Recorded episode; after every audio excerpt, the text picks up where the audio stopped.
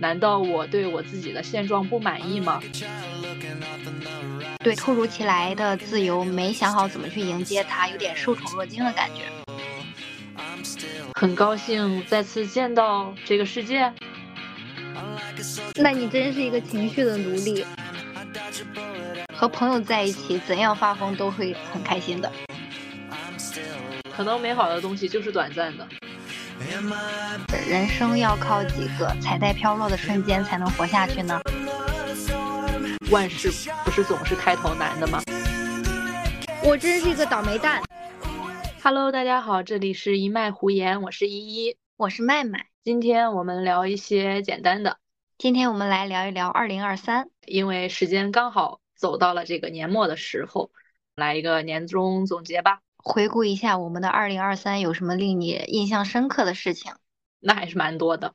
但是我想问你，你之前往年的时候，你有过这种到了年末的时候的回顾吗？我没有到年末回顾过，我只是每一年年初的时候都会给自己制定一些计划，年末我就会把这些事情忘得一干二净。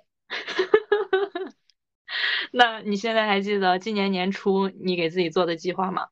年初我印象最深刻的一个计划有点离谱啊，是我想在蚂蚁森林攒够能量买一棵菌菌树，实现了吗？这个听起来还是好像比较容易的。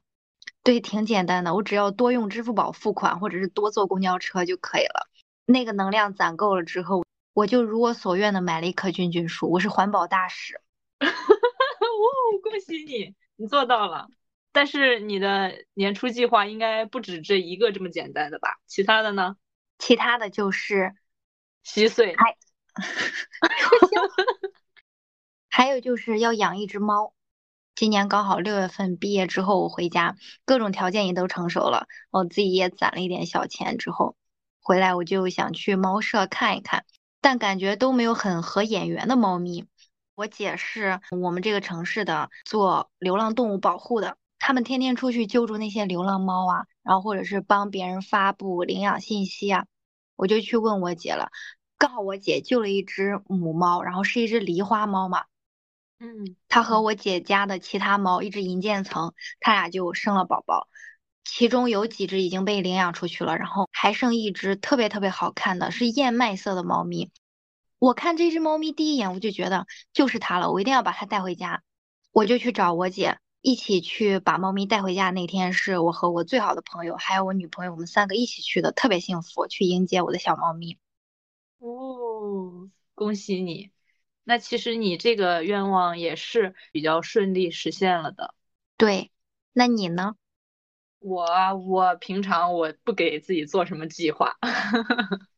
因为我们的人生规划就是走着说着，走一步看一步嘛。但是呢，我本质上又是一个很喜欢翻看自己过往经历的人。然后我就前段时间看了那句话，说人总是回顾过往，是因为不满意现状。我当下就有点吓到了，因为我好像就是特别喜欢回顾的。我就想说，难道我对我自己的现状不满意吗？可是我想了一下，我好像也。倒是还可以，可能我本质上就是一个很喜欢回顾的人，再加上这段时间各大平台开始有了他们的一些年度什么什么，加上我们要做这个二零二三的回顾选题，所以说我也顺带回顾了一下今年自己的一些故事。回顾的什么故事呀？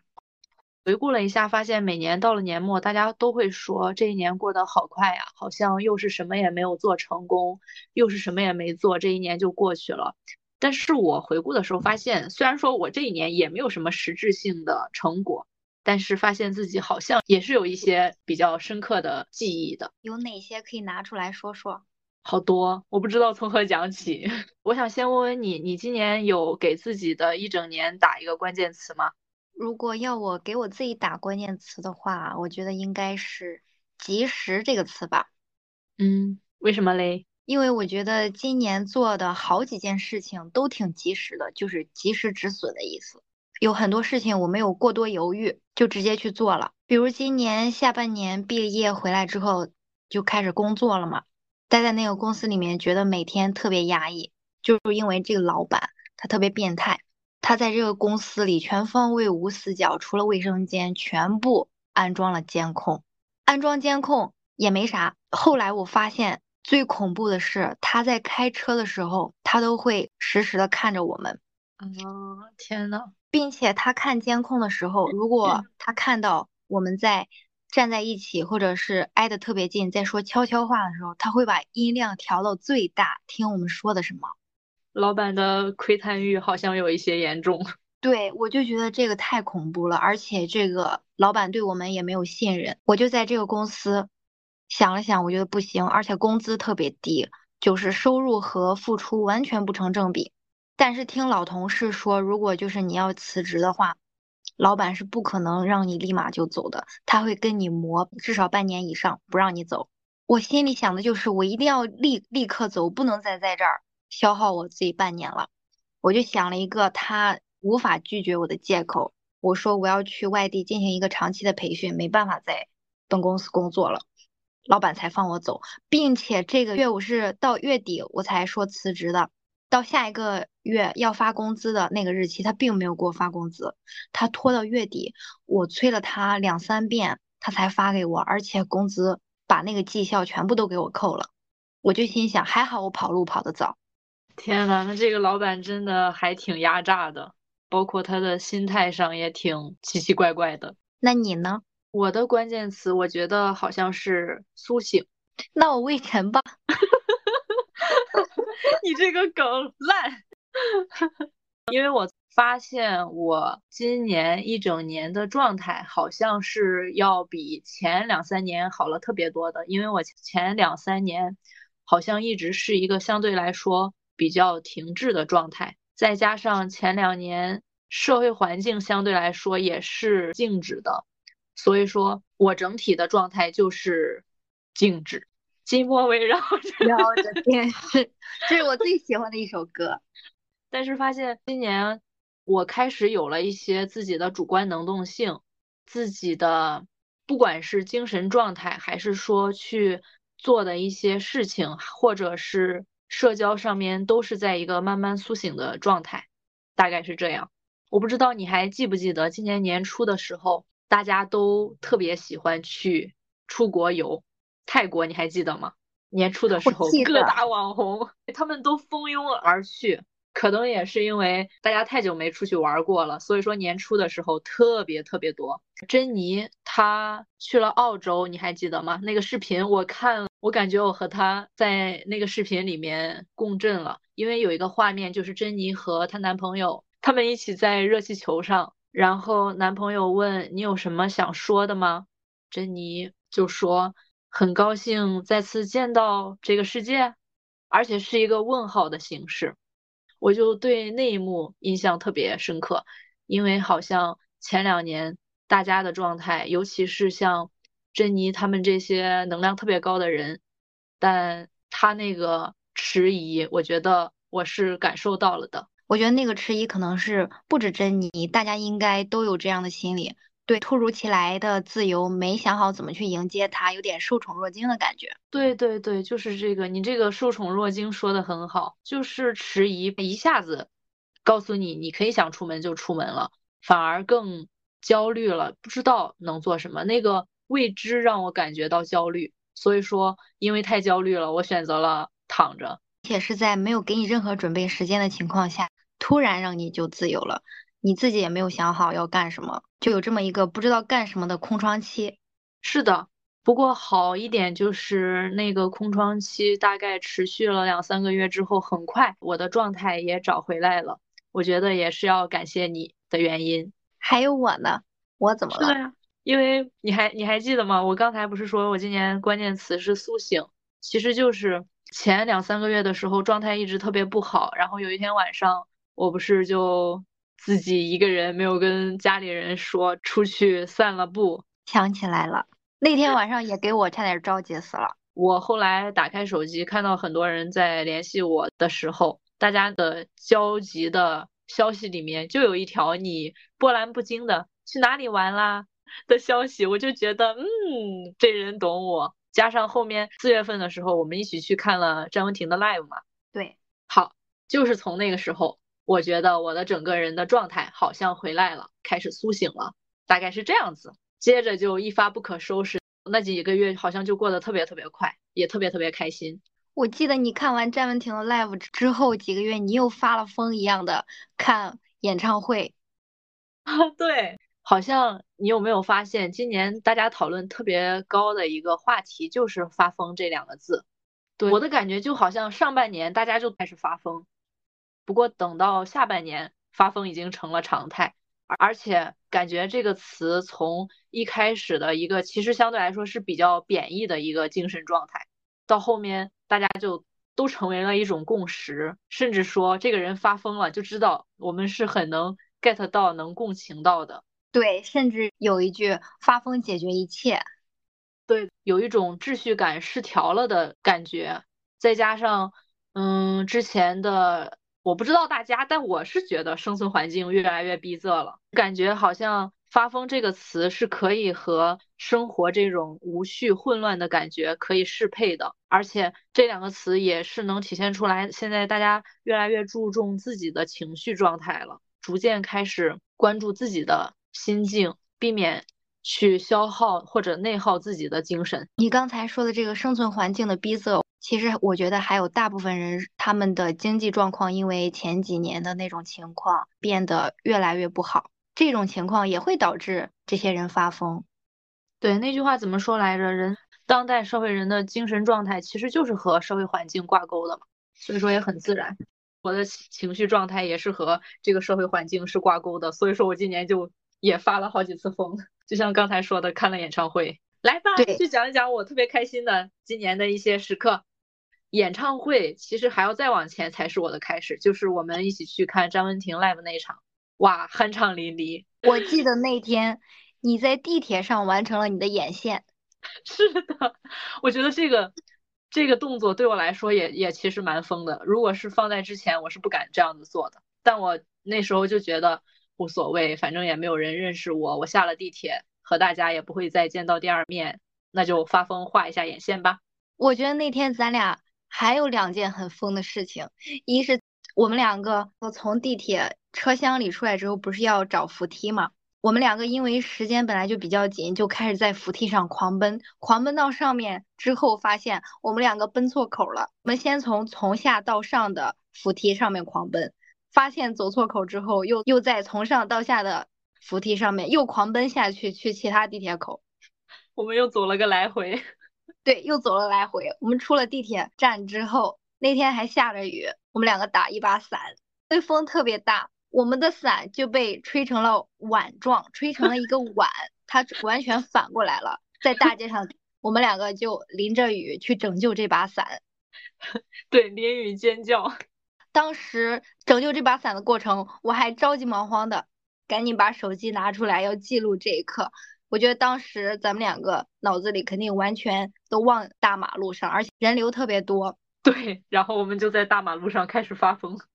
但我怎么觉得，不管是刚才说的找错口了，还是雨伞，其实好像不是发疯，是有点蠢蠢的，有点蠢蠢的。但是我们俩都是很开心，很沉浸在那个状况里。当然，因为很难得呀，我们能在一起看现场了。还有就是，应该是和朋友在一起，怎样发疯都会很开心的。那天我觉得你很发疯的一点，也是我从来不敢做的，就是你先去排队，我去买汉堡，回来之后那个队伍特别特别特别长，我根本不知道你在哪里，但我知道你一定在那个队伍里面。我想的是，我顺着人流，总归是能找到你的，但是没想到，我刚过去。在人群正中间，就听到了你超级大声的尖叫我的名字。那时候不知道为什么，我觉得明明大叫，明明发疯的是你，但是我好像是最丢人的那个。因为发疯的是我，丢脸的却是你。对，我那时候我也不知道怎么想的，我因为本来心情就是极度开心的，就想让你赶快过来，不想让你在那儿一直找我了，就直接叫你的名字了。对，所以让我彻彻底底的丢人了一把。我们两个当天还想把支架带进去，结果我们 结果我们在外面存包的时候，把支架存到包里了。要不要解释一下为什么我们想带支架？我们不是想做那种不文明的观影人，我们带支架的原因只是因为我们两个矮，身高不够，支架来凑了。我们又在做白费功夫的事情。当时在张文婷出来之前，我们还有很长时间是在那儿站着候场等着嘛，因为人挨人特别挤。其实你玩手机什么的，旁边都能看到。你旁边站了一位男士，我们两个就利用这个时间观看了他整个挑选图片、思考文案，一直到发整个朋友圈的过程。而且他在发朋友圈之前，他还设置了分组，屏蔽了他那些工作的同事。对我记得特别清的，最搞笑的一点是他发完朋友圈之后，无数次返回去自己的朋友圈，再点进去看点赞和评论。一直在欣赏他那个精神状态，我觉得好像看到了自己。那场 live 之后，我觉得我就开启了今年相当精彩丰富的生活。看了演出，第二天我就和你一起，还有其他的朋友一起去，开心的蹦了迪，喝了酒。我觉得那天晚上的精彩程度不亚于前一天晚上的 live。我记得咱们两个在那个酒吧里。又发了疯，我天，我们两个发疯频率太高了。我们两个坐在那个沙发上开始聊，突然聊到了一对 CP，结果你说你也超喜欢他，你也在磕他们。哎，而且这个咱们两个之前是从来没有聊过的。当时我们两个知道对方都磕这个 CP 之后，坐在那个沙发上就开始又是拥抱在一起。我们两个整个人在沙发上半躺着抱在一起，两个腿在下面乱踢乱跳。我们两个四条腿的力量，把我们的这整个大沙发往后推了好远，推到别人的沙发上了。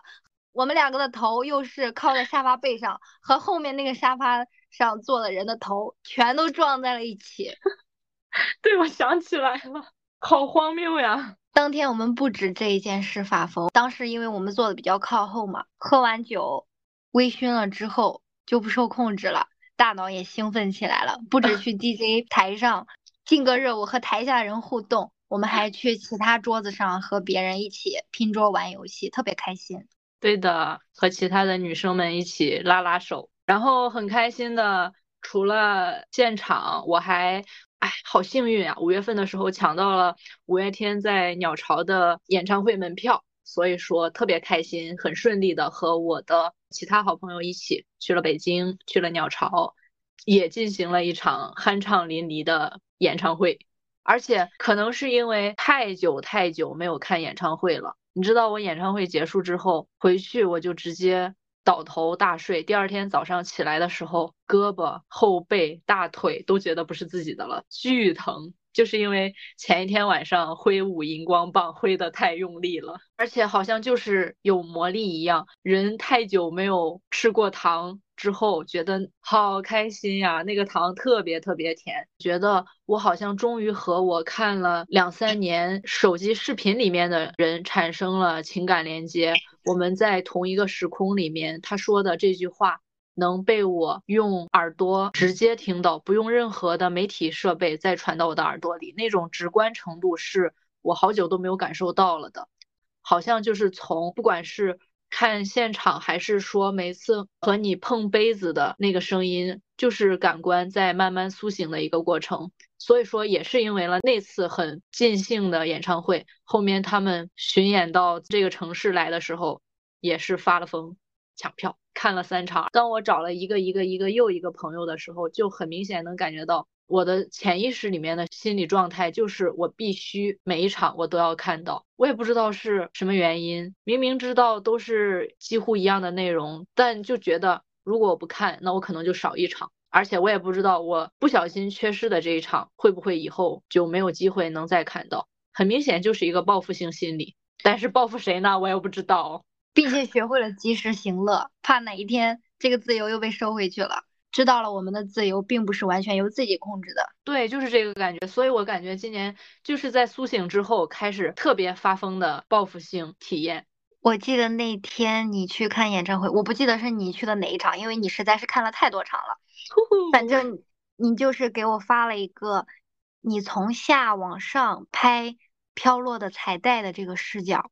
那个视频特让我特别感动，之后，你还给我发了一句话，说的是人生要靠几个彩带飘落的瞬间才能活下去呢？你还记得？对，我记得特别清晰。就是我感觉我前两年的状态一直就是那种，我也不知道我就怎么样，一天一天又活了一天。我回想前两年的感觉，就是没有印象，在我心里面就觉得好像我我这个身体好像就是一个容器一样，水从我身体里面。流进来了，直接就流出去了。那些感受、那些体验，只是从我身体里面过了一遍。我这个人本身并没有很深刻的感受，但是今年我觉得好像就有了。我觉得我在演唱会挥舞荧光棒的时候，第二天浑身酸痛的时候，感觉到自己逐渐在苏醒。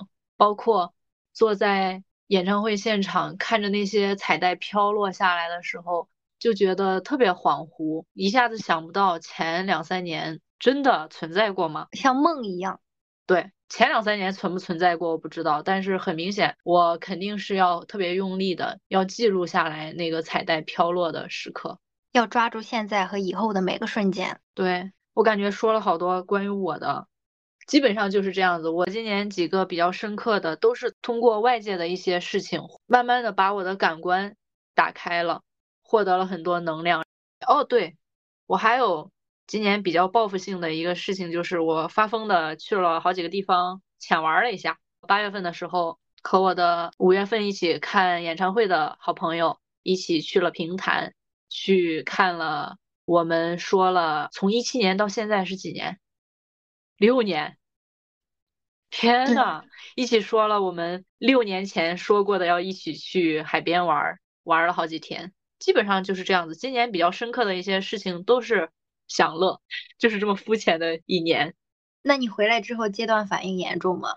哇，我我可以说我戒断到这个月才慢慢的退去。那天翻我的微博，我写的一句话就是特别想反复的过从四月份到十月份这段时间，这几个月的高浓度的幸福生活，让我到现在还有很强烈的戒断反应。我今年比较深刻的几件大事，大概就是这样子。那你的呢？我觉得我今年最大的变化就是我感情上的变化。我拥有了一段亲密关系，并且我的另一半是女生。我和我女朋友大概过程就是年初的时候我们在一起了，当时放寒假，两个人都在一个城市里，每天晚上就会约着出去散步啊。冬天特别冷的时候，下雨的时候，我们两个也会出去。没有带伞一起淋雨，并且嘲笑那些也没有带伞的人，他们会把塑料袋套在自己头上，好可爱呀！就是一些很平常、很普通的一些生活中的小事吧。后来我开学，我就异地恋了，我女朋友就会每个月都会来找我一次。我毕业的时候，她说一定要来看我的毕业作品展览，当时她就来了，我的。毕业展览以及我的答辩过程，我女朋友都是在场的，并且她也都帮我记录了下来。毕业照也是女朋友帮我拍的，我觉得特别幸福。毕业回来之后，我自己养了一只小猫嘛，我女朋友也其实也有一只小猫，我们有时候会互相把自己的小猫带去对方家里面玩，好幸福，好幸福呀！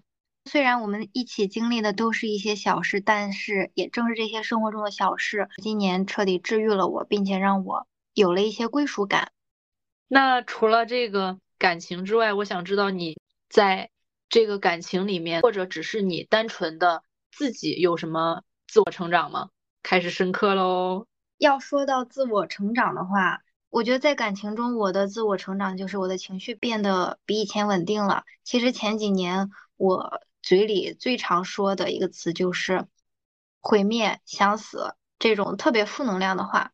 和女朋友在一起之后，情绪变得更稳定了，并且我们两个之间有什么矛盾或者争吵的时候，我们两个不是对立面的，我们两个是要一起共同面对的，是要解决的这个问题，并且在一些争吵中，其实是能感受到双方越来越靠近的，可能就是不打不相爱吧。不一样的人之间肯定会有分歧、有矛盾、有争吵，但是有这些之后，能很好的处理。就会让彼此的感情更加升温。那你的个人成长上呢？我的个人成长上，我觉得反而是比以前更接纳自己了。更关注自己内心的感受，更想让自己开心一点。可能以前想的是在事业上、学业上有什么成就，但现在我想的就是让自己开心，怎么样都可以，我可以接受自己，对自己越来越接纳了。可能也有这个接纳自己的原因，导致我情绪变得也很稳定了。觉得我今年也是更注重体验感，不会太看重一件事的结果，并且我觉得人总有一死，死了之后你什么都带不走，只有体验感是实实在在存在过的。你把咱们的对话拉高到一个高度了。我还有一点改变，我觉得是今年我有点报复性消费。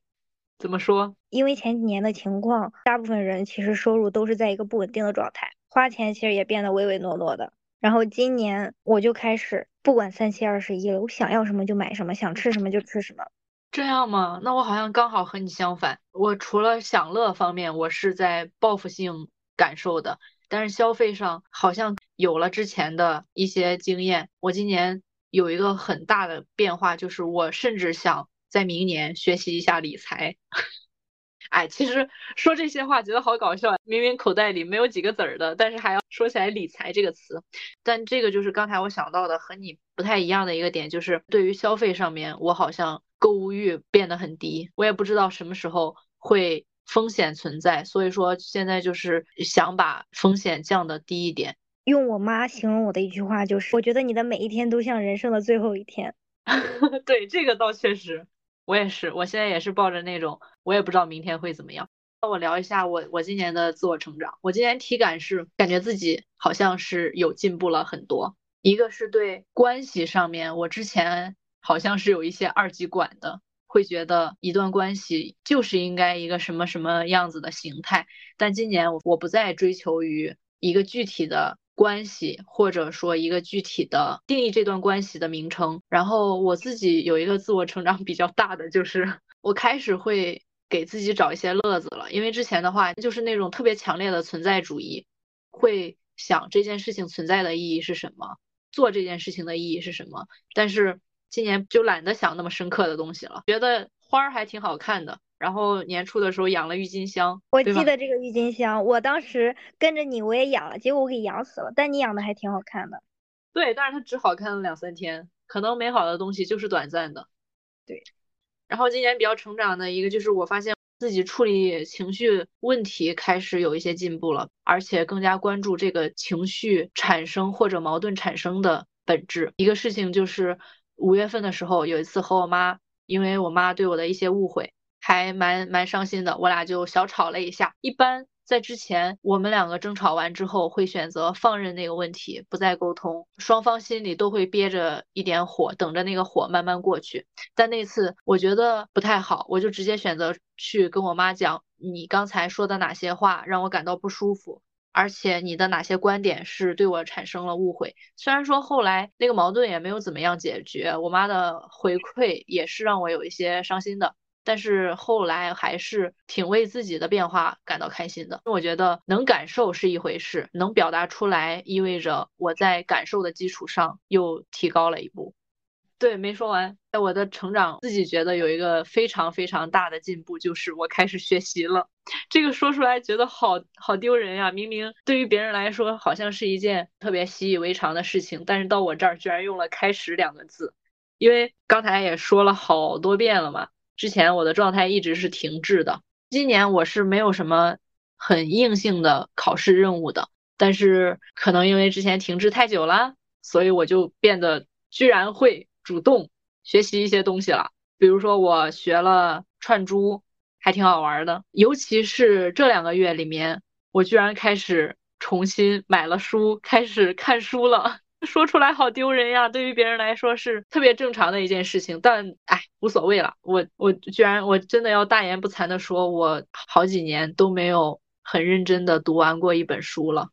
其实也是因为在今年很多体验感里面，发现自己特别的匮乏。当别人可以很顺其自然、完整叙述一件事情的时候，我发现自己的表达能力变得很弱，而且表达的很多都是我脑袋里已经想好了的东西。可是我不会以一个特别流畅的文字表达出来。这个时候我就想起来之前一个学姐跟我说，我就这个问题和他讨论的时候，他说：“其实你就是书读太少，你脑袋里有，你不会表达。你知道，被动接收和主动是不一样的。”其实我听到他跟我说的这句话，已经听到好久了，但是就没有那个原始的动力。今年就莫名其妙的开始看书、看电影，就是减少自己特别碎片化的消遣。我觉得看书特别考验耐心，你能看得进去吗？我还可以，万事不是总是开头难的吗？我就把自己这个开头的难易程度给降的特别低。之前我真的之前看电影都会特别浮躁，今年好一点了，断断续续的看了几个特别喜欢的电影，一个就是咱们两个一起看的那个《宇宙探索编辑部》嘛。对，那个是我的 top one。我也是，虽然说后面还有很多精彩的，但我觉得这个电影给我的印象是最深刻的。可能咱们两个也是乐于发疯的那种人，对这种比较荒诞的电影就特别对味儿。我觉得看这个电影的时候。咱们两个肯定有一个共同点，就是孙一通嘛，不是让大家闭眼。我是非常虔诚、非常认真的把眼闭了三秒，因为我我觉得我特别相信这个电影，特别相信孙一通这个人，特别沉浸进去了。我我觉得你应该也是吧？对，我觉得是认真闭眼三秒的人，睁开眼睛得到视觉效果是很强的。除了这个编辑部。很喜欢，然后就是七月份的时候上的《芭比》，《芭比》应该是我的年度第二。虽然它是一个很标准的商业片，才虽然它是商业片的性质，但是我觉得这个题材能够引进已经很棒了。有一个影评我记得特别好，就是女性和自己妈妈的关系。就像我刚才说的，我和我妈的一些矛盾，有的时候会完全不明白她为什么会那样子想。那个影评说的就是妈妈思想存在的那个位置，其实就是为了让你知道你已经走了有多远。我觉得能打开到我一些，那我其实就是有往前走了的。对，那他那些什么瑕疵的都不重要啦。对啊，就像前段时间刚说过的《受过愤怒的海》一样，他那些瑕疵我就更不 care 了。不过那些瑕疵也确实蛮多的，传递的价值很重要，我就觉得挺好的。对，我也觉得，嗯，这基本上是我今年看到电影里面印象很深刻的三个电影。你呢？天啊，你要是问我的话，我真的觉得我印象最深刻的电影和你是一模一样的，一个是《宇宙探索编辑部》、《芭比》，还有《涉过愤怒的海》。这三个电影是我看完之后情绪波动最大的，并且沉浸在这个电影里面的时间也是最长的。好巧，我们又一次 隔空击掌。除了电影，我还想说一本书，我今年看的，也是我女朋友送我的书。这个书的名字叫做《我从未如此眷恋人间》，里面收录了一些作家的短篇小说。拿到这本书，我首先是翻这个目录嘛，发现其中有百分之九十都是男性作家的作品。然后我就再看里面的内容，把男性作家的内容看过之后，终于迎来了第一个。女性作家、男作家和女作家他们的作品我都看完之后，其实就有一种感受，就是女性作家视角下的那个笔触情感特别细腻，但是他们可能只围绕日常生活，比如说今天在家里透过窗户看到的一些植物、花草、动物这种日常生活中的小事，因为在当时社会，女性的生活就是比较单一、比较狭小的，所以他们只能围绕。这些日常生活，而不是主动选择的只围绕。其实这都来源于社会分工中男女性地位的不同，我觉得。而男性视角下的作品呢，因为他们可以出去工作，没有被束缚，没有被限制，他们是完全自由的。好像是这样子的。对，我但我觉得太离谱的是，女性作家真的太少了。对，事实情况就是这样子的。但是这个我觉得我们就先不展开了吧，这个我们可以留到以后来说。所以这本书是我今年读到的，印象比较深刻，使我有一种顿悟的感觉的一本书。这么多开心的时刻了，你今年就没有什么令你悲伤的事情吗？哇，那也要太多了吧！活着本身就是一件悲伤的事情呀。聊别的东西可能会是限定的，但我觉得聊起来悲伤情绪还是有蛮多能说的。但我觉得今年我的体验感特别强的一点就是。那些悲伤的时刻对我来说存在越来越少了，这个是我觉得需要鼓励的。所以我现在我需要想一想，你呢？我悲伤的时刻，我觉得特别悲伤，就是我的科目三。怎么事儿？我的驾照啊，从大学我就报名了，我的驾照考了四年，今年终于毕业完回家来，考到科目三了。暑假的时候去考科目三的时候，我真是一个倒霉蛋，倒霉蛋。我去，你知道我今年说最多的话是什么吗？我真是一个幸运星。我觉得超级晦气啊！就是我考科目三的时候，本来已经过了，结果我遇上了千年难遇的，他们系统信号断了，没有网了，成绩就没有上传上去，让我重考一遍。本来我科目三练的就不好，我觉得那次过。我已经特别侥幸心理了，再让我考一次，我就不一定能过了。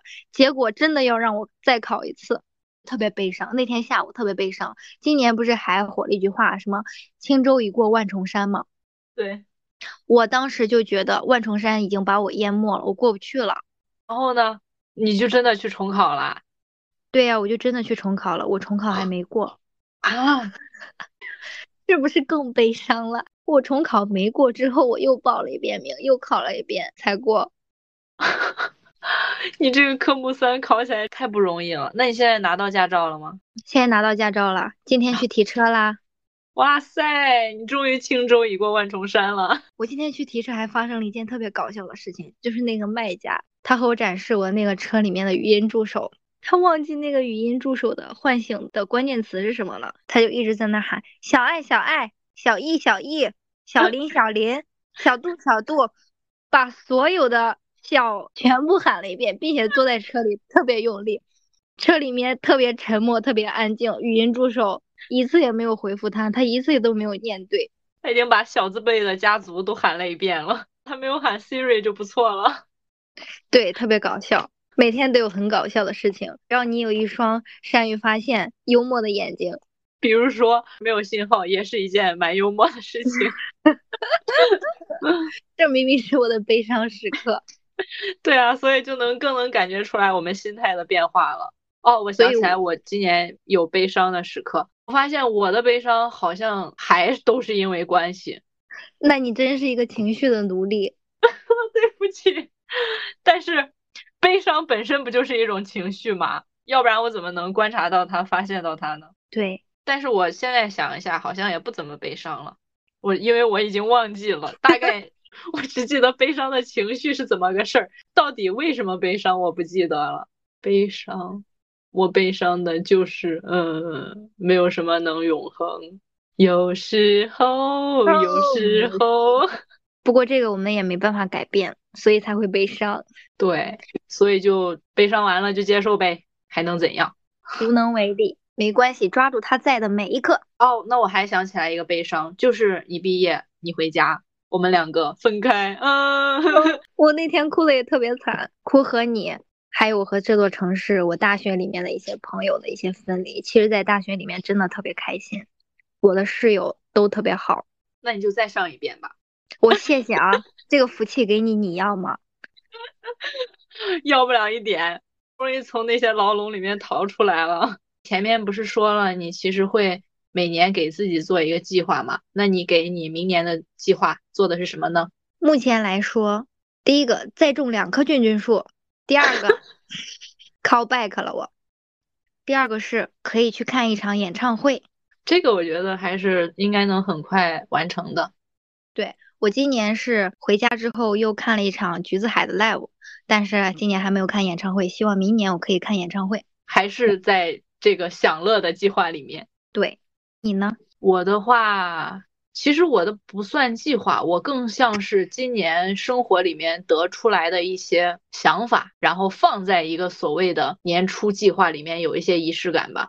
一个就是有一点想学习一下理财，其实根本就没有多少财可以理，只不过是说不希望自己花钱或者存钱的时候那么糊涂，那么呆板。还有一个就是，我明年的时候想给自己买一份保险，哪方面的保险？当然是医疗了。我也不知道为什么，可能就真的是自己成长了、变化了，关注到一些这些之前完全不属于关注的范围。因为小的时候保险都是家长给买的嘛，但是我自身对于这些东西完全是不认识的。而且你知道，我当我说出我这些想法来看的时候，你发现没？我这些想法好像还都是想要防范风险。对你是一个好谨慎的人啊。对啊，感觉我好像真的是一个一朝被蛇咬的性格。我也不知道，那他既然我这个想法既然产生了，想一下他好像又没有错，那就那就先做呗，做了再说。那你如果把理财学好了，我就去跟你学理财。你跟我学，谢谢你，太看得起我了。大的两个方面就是这样子，其他的计划我没有，依旧是走着说着。计划只是一个大概嘛，在计划之外，我们还会有很多想不到的故事，比如说你的科目三。科目三是属实想不到。对，那我们就不做那么多的计划。本来生活嘛，也就是各种意想不到组成的。对，我们还是走着看着，走一步看一步。对，对于二零二三，因为它已经过去了嘛。发生的所有东西都变成已知的了。我们今天就来了一个这么混乱的回顾。最后，要不然我们给今年打个分，或者给自己打个分。我今年给自己打，我觉得有八十五分吧，中等偏上，对自己已经很满意了。但是还有可以进步的空间。你说的好认真，你知道我想怎么说吗？我想给我自己打一百分，因为它 全部都已经发生过了，我是没有办法再改变的。你这个想法也很好啊。OK，那就这样，今年的话就这样子结束。虽然说有一些伤心的、烦恼的，但更多的好像我们的体验感是都还不错。对，今年结束了，我们的这一期播客也要结束啦。对的，至于明年，我们就明年再说。好的。那大家拜拜，拜拜！欢迎订阅我们的节目。I'm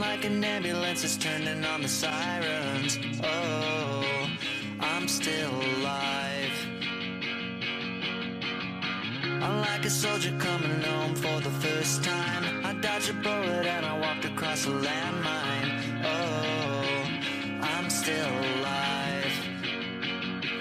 Am I bleeding?